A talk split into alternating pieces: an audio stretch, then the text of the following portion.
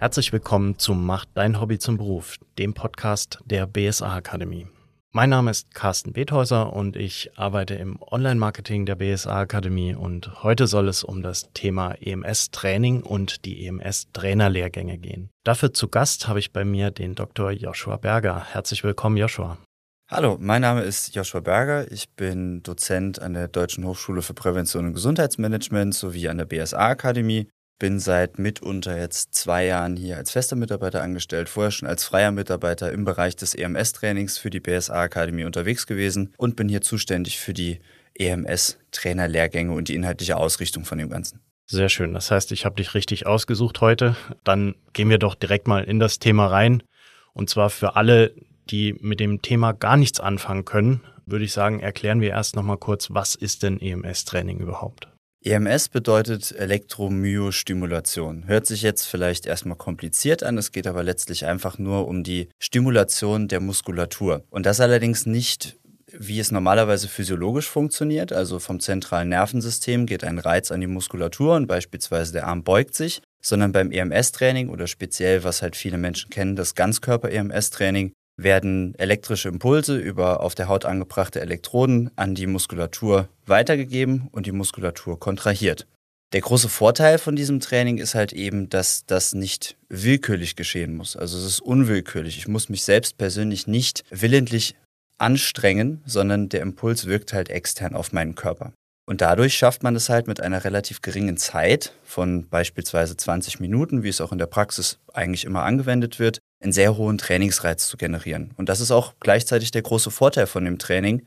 Dazu kommt noch als riesengroßer Vorteil, dass es halt von jedem angewendet werden kann. Also sowohl Personen, die jetzt halt topfit sind, als auch Personen, die vielleicht kein konventionelles Krafttraining machen könnten, dadurch, dass sie Knieprobleme haben, Arthrose, vielleicht auch ältere Personen. Also die Bandbreite ist sehr, sehr groß und da ist der große Vorteil vom EMS-Training.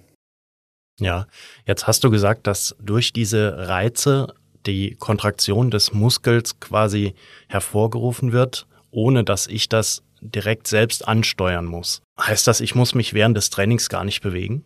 Es gibt unterschiedliche Trainingsformen. Zum einen hat man die Möglichkeit einfach statisch halten. Das bedeutet einfach, man stellt sich in eine Position oder vielleicht auch in einer sitzenden Position, wenn eine Person jetzt nicht gut stehen kann, das Training durchzuführen. Das ist eine Möglichkeit. Normalerweise wird es aber mit leichten dynamischen Übungen durchgeführt. Das bedeutet, wie man es vielleicht auch aus dem Fitnessstudio kennt, leichte Kniebeuge, vielleicht auch leichtes Armbeugen, aber nach oben hin ist keine Grenze. Also die Kombinationsmöglichkeiten auch zu komplex dynamischen Übungen, die man aus dem Athletikbereich oder ähnliches kennt, da ist dem Ganzen keine Grenze gesetzt. Es ist aber halt auch der große Vorteil, dass man es auch statisch durchführen kann und einfach nur in Anführungszeichen in einer haltenden Position da steht und der Trainingseffekt trotzdem vorhanden ist. Ja, das heißt, anstrengend ist das Training dann doch. Das Training ist sehr, sehr anstrengend. Das ist hochintensiv und absolut nicht zu vernachlässigen, nur weil man jetzt persönlich keine in Anführungszeichen großartige Bewegung drin hat, weil der Muskel macht ja letztlich auch das, was man bei einem konventionellen Krafttraining machen würde, wenn sehr hohe Lasten aufliegen. Denn woher der Reiz jetzt kommt, damit der Muskel kontrahiert, ist meinem Muskel völlig egal. Das heißt, man hat auch dieselben Effekte wie nach einem konventionellen Krafttraining, wie zum Beispiel Muskelkater oder Erschöpfung an den nächsten Tagen. Absolut. Der Muskel muss ja auch Energie verbrauchen, um eben zu kontrahieren. Und da ist es genau dasselbe wie bei einem konventionellen Krafttraining. Wir haben da auch ähnliche Effekte auf unterschiedlicher Ebene, sei es jetzt Muskeldickenwachstum oder eben auch Maximalkraft- und Kraftausdauerparameter. Okay, prima. Und um das alles zu lernen und auch den Kunden bestmöglich zu betreuen, benötigt man dann natürlich eine EMS-Trainerausbildung, die die BSA-Akademie ja dann anbietet und um die es heute gehen soll. Gehen wir einfach nochmal grob aufs Thema ein. Warum benötigt man diese Ausbildung? Letztlich ist es egal in welchem Bereich immer extrem sinnvoll, sich weiterzubilden und eben auch über das spezifische Thema, was man anbietet, als Trainerin perfekt gebildet zu sein. Das ist auch im EMS-Training der Fall. Losgelöst davon ist es natürlich auch so, dass wir eine Verordnung in Deutschland haben, die NISV, die halt eben vorschreibt, dass wenn man das im kommerziellen Bereich anwenden möchte, man ein zertifizierter Trainer oder eine zertifizierte Trainerin sein muss. Es ist allerdings auch so, wir haben ja gerade schon drüber gesprochen, dass das EMS-Training grundlegend anders zum konventionellen Krafttraining ist. Also so wie wir das jetzt beispielsweise auch in der Vergangenheit allesamt schon kennengelernt haben. Ich gehe ins Fitnessstudio, setze mich an ein Gerät, bewege ein Gewicht von A nach B und gehe wieder nach Hause. So ist es ja nicht. Ein EMS-Training kann nicht alleine durchgeführt werden als Endkunde. Man muss in ein Studio gehen, man wird von der Trainerin oder von dem Trainer angeleitet und dann muss es halt auch eben einige Kompetenzen geben. Und es gibt viele Dinge, die man eben auch beachten muss. Weil dieser Impuls halt extern einwirkt, kann man nicht sagen, okay, ich habe eine objektive ähm, Belastungssteuerung, wie beispielsweise mit einem Gewicht, ich lege da 20 Kilo an und dann mache ich die Übung, sondern das ist subjektiv. Also ich muss meinen Gegenüber sehr oft fragen, wie intensiv ist das Ganze als Trainer oder als Trainerin? und muss eben auch in Anführungszeichen lesen oder interpretieren können, wie es meinem Gegenüber geht. Und das sind halt auch durchaus Inhalte, die mit der Trainingspraxis auf Dauer kommen, aber eben auch in solch einer Trainerschulung intensiv behandelt werden und daher der Notwendigkeit auch da ist, eben eine solche Trainerausbildung zu absolvieren. Ich stelle mir das selbst auch sehr schwer vor, einzuschätzen, wie stark ich diese Reize dann der Person überhaupt zumuten kann. Das muss man, da muss man sich sicher auch herantasten, oder? Absolut. Das ist ganz, ganz viel Kommunikation. Das ist aber auch mit einer der größten Vorteile des EMS-Trainings. Wir reden hier von einem Personal Training. Das ist eine 1 zu 1 bzw. 1 zu 2 Betreuung von einem Trainer und maximal zwei Trainierenden im Optimalfall, wo man halt eben ganz intensiv auf den Gegenüber eingehen muss. Und dieses Lesen in Anführungszeichen der Belastung von meinem Gegenüber ist halt etwas, was schon so die Königsdisziplin ist und wo man halt auch intensiv auf die Leute eingehen muss.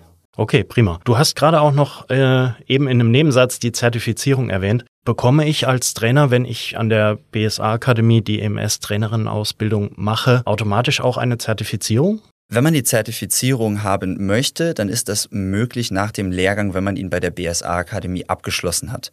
Danach gibt es die Möglichkeit, über die BSA Zert direkt die Zertifizierung anzuschließen, was auch automatisch in dem Lehrgangspaket integriert ist. Und ab dann hat man nach den aktuell geltenden Richtlinien der NISV in Deutschland die Befähigung und auch das Recht dazu, als EMS-Trainer oder Trainerin in der freien Wirtschaft zu agieren. Und muss man das auch immer nochmal erneuern oder ist das lebenslänglich dieses Zertifikat, dass das dann gültig ist? Die Erneuerung ist zum aktuellen Zeitpunkt auch geplant in einem voraussichtlichen Fünfjahresrhythmus, so wie der Gesetzgeber das zum aktuellen Zeitpunkt festgelegt hat. Da jetzt erst seit Anfang des Jahres beziehungsweise in den letzten Jahren die Thematik mit der NISV aufgekommen ist und es zuerst dann die Zertifizierung der Studios gab und auch noch der Personen, ist diese Rezertifizierung noch nicht final geklärt. Es ist allerdings so, dass das Ganze wieder rezertifiziert werden muss. Also es ist nicht so, dass man einmal diesen Lehrgang macht und es sein Leben lang anbieten darf, sondern es muss eine Rezertifizierung, also so eine Auffrischung geben, was aber auch wahnsinnig sinnvoll ist, weil wir gerade in dem Bereich uns in einem Bereich bewegen, der noch sehr jung ist und es unheimlich viele neue wissenschaftliche Erkenntnisse auch nonstop davon gibt. Und wie ich schon am Anfang angesprochen habe, stetige Bildung ist das A und O, auch in der Trainerinnenbranche halt so, gerade bei uns in der Sportwissenschaft. Und von daher ist es mehr als sinnvoll, das mal alle paar Jahre wieder aufzufrischen. Ja, selbstverständlich. Gibt es Zulassungsvoraussetzungen zum EMS-Trainer oder kann das direkt jeder machen? Die Zulassungsvoraussetzung ist, dass man eine Grundkenntnis im Bereich des Fitnesstrainings hat. Wir beispielsweise bei der BSA Akademie bieten daher die Fitnesstrainer B-Lizenz an, was so eine Grundvoraussetzung ist. Da wird halt geschult, wie ist der Umgang mit letztlich Endkunden, was sind überhaupt die Hintergründe von so einem Fitnesstraining, das wäre als Basisausbildung auf jeden Fall ausreichend. Ansonsten ist die Zulassungsvoraussetzung 120 Lehreinheiten a 45 Minuten. Diese können über irgendein Zertifikat halt zur Verfügung gestellt werden, beispielsweise auch durch Trainerlizenzen oder ähnliches. Aber es muss eine Grundvoraussetzung geben, damit dieser Lehrgang absolviert werden darf. Du hast gerade die Fitnesstrainer B-Lizenz erwähnt. Wer sich für diese noch interessiert, wir haben auch die Fitnesstrainer B-Lizenz schon im Podcast abgehandelt und da könnt ihr gerne mal in einer unserer früheren Folgen noch reinhören, wenn ihr euch dafür interessiert. Wir haben die sowohl aus Sicht der BSA Akademie als auch aus Sicht einer Kundin für euch aufgenommen und erläutert. Also hört gerne mal rein. Ich packe das alles am Schluss noch in die Shownotes des Podcasts rein. Machen wir weiter mit der EMS-Trainerin-Lizenz. Welcher Zielgruppe würdest du denn den Lehrgang empfehlen? Hauptzielgruppe ist natürlich jeder, der jetzt in der kommerziellen Anwendung damit tätig ist und jetzt auch gerade bei diesem Lizenzierungslehrgang die Lizenz halt benötigt. weil wir halt die Möglichkeit geben, mit der BSA-Akademie diese Lizenzierung zu erreichen. Es ist aber losgelöst davon für alle TrainerInnen sehr, sehr sinnvoll und auch sehr, sehr interessant, sich mit so einer Thematik zu beschäftigen, weil man sich dem Ganzen nicht verschließen sollte. Es ist kein Trainingstrend mehr. Es ist eine neue Trainingsform, die sich mittlerweile fest etabliert hat. Und wie das vielleicht noch vor ein paar Jahren war, dass man gesagt hat, das ist jetzt was Neues, was Trendiges, was aufpoppt und das hält vielleicht nur ein paar Jahre, so ist es absolut nicht. Von daher, Zielgruppe, mal losgelöst von denjenigen, die schon damit arbeiten, sind es auch beispielsweise Physiotherapeutinnen, die sich in diesem Bereich halt weiterbilden wollen, als Zusatzzahleroption, was ja im Moment in der Physiotherapie auch sehr beliebt ist, weil gerade dort noch mit spezifischen Krankheitsbildern auch gearbeitet werden kann oder eben auch Verletzungsbildern ein großes Spektrum, wo ich persönlich ein sehr großes Interesse daran habe, ist im Athletikbereich unterschiedlicher Leistungssportarten, weil man hier die Möglichkeit hat, ganz intensiv und gezielt auf seinen Sportler einzugehen und eben halt auch da ganz gezielte Problematiken zu behandeln. Und losgelöst davon ist es auch einfach für jeden, der neu in die Thematik einsteigen will als Trainerin und sich sagt, okay, kommerzielles Fitnessstudio kenne ich jetzt schon seit langem, ich möchte mal in so ein Special Interest oder ein Mikrostudio und einfach intensiver mit Kundinnen zusammenarbeiten und mich weiterbilden in einem neuen Bereich. Auch für diejenigen ist es sehr interessant. Also an sich gibt es da keine Grenzen von denjenigen, die jetzt als Zielgruppe für diesen Lehrgang interessant wären. Und das sind auch, denke ich, nicht nur die Fitnessstudios oder Physiotherapeuten. Ich habe auch gesehen, es gibt reine EMS-Studios, wo man wirklich nur EMS-Training machen kann. Genau, da gibt es unterschiedlichste Anbieter, sei das jetzt von großen Ketten über privat geführte Studios bis hin zu kleineren In-Studio-Konzepten, jetzt bei, bei größeren Fitnessstudios. Und die spezialisieren sich zum Teil halt nur auf dieses EMS-Training und bieten auch alleinig dieses Training an. Das gibt's ganz genauso. Ja. Also ist auch eine Chance, sich selbstständig zu machen in dem Fall. Absolut. Da könnte ich auch nur ein ganz kurzer Einwurf sehr gerne an die FMI verweisen. Da gibt es einen ganz großen Teil auch darin, wie man sich mit dem EMS-Training selbstständig machen kann. Da haben wir einiges dazu geschrieben und geben auch den einen oder anderen Tipp. Und es ist eine sehr, sehr große Branche, die auch extrem viel Spaß macht. Wer die FMI nicht kennt, die Fitness-Management-Zeitschrift, sehr gerne packe ich dazu auch noch den Link in die Show Notes. Das lohnt sich auch immer da reinzuschauen. Dann gehen wir nochmal zurück zum Lehrgang. Jetzt haben wir gerade gesagt, was man damit anfangen kann, wie man damit Karriere machen kann, welche Zukunftsaussichten man sich damit auch vorstellen kann. Jetzt haben wir noch gar nicht über die Inhalte des Lehrgangs gesprochen. Wie läuft denn so ein Lehrgang überhaupt ab? Bei der BSA-Akademie ist es grundsätzlich so, dass ja Lehrgangsinhalte zur Verfügung gestellt werden in Form von jetzt Material, was zu Hause beziehungsweise in Vorarbeit durchgearbeitet wird. Und das ist beim EMS-Trainer ganz genauso. Da sind viele unterschiedliche Inhalte von der geschichtlichen Entwicklung überhaupt, weil eigentlich kommt es aus dem Therapiebereich und aus der lokalen Anwendung. irgendwann kam mal in Deutschland jemand auf die Idee, hey, was mit einer oder zwei Elektroden funktioniert, das funktioniert vielleicht auch mit acht Elektrodenpaaren. Und auf einmal war das Ganzkörper-EMS-Training geboren. Also wie kam es überhaupt dazu? Dann der physiologische Hintergrund. Wir haben eben schon kurz darüber gesprochen, dass es eine unwillkürliche Kontraktion ist. Was bedeutet das jetzt eigentlich? Also wie ist da die Reizweiterleitung, wenn dieser Reiz nicht vom zentralen Nervensystem kommt? Und dann auch, was macht mein Muskel? Und die komplette Kaskade da hinten dran. Losgelöst davon wird sehr intensiv auf die Trainingsinhalte und die Trainingsgestaltung und eben auch das Handwerkszeug eines EMS-Trainers eingegangen. Und das ist nämlich dieses EMS-Gerät. Wie bediene ich es richtig? Was sind die Parameter, die da rauskommen? Wir arbeiten halt nicht wie jetzt ganz übertrieben gesagt im konventionellen Krafttraining mit Hantelscheiben, sondern wir arbeiten mit einem Gerät, wo ein Impuls rauskommt. Wie muss ich diesen Impuls verstehen? Was sind die elektronischen Inhalte vielleicht auch da hinten dran?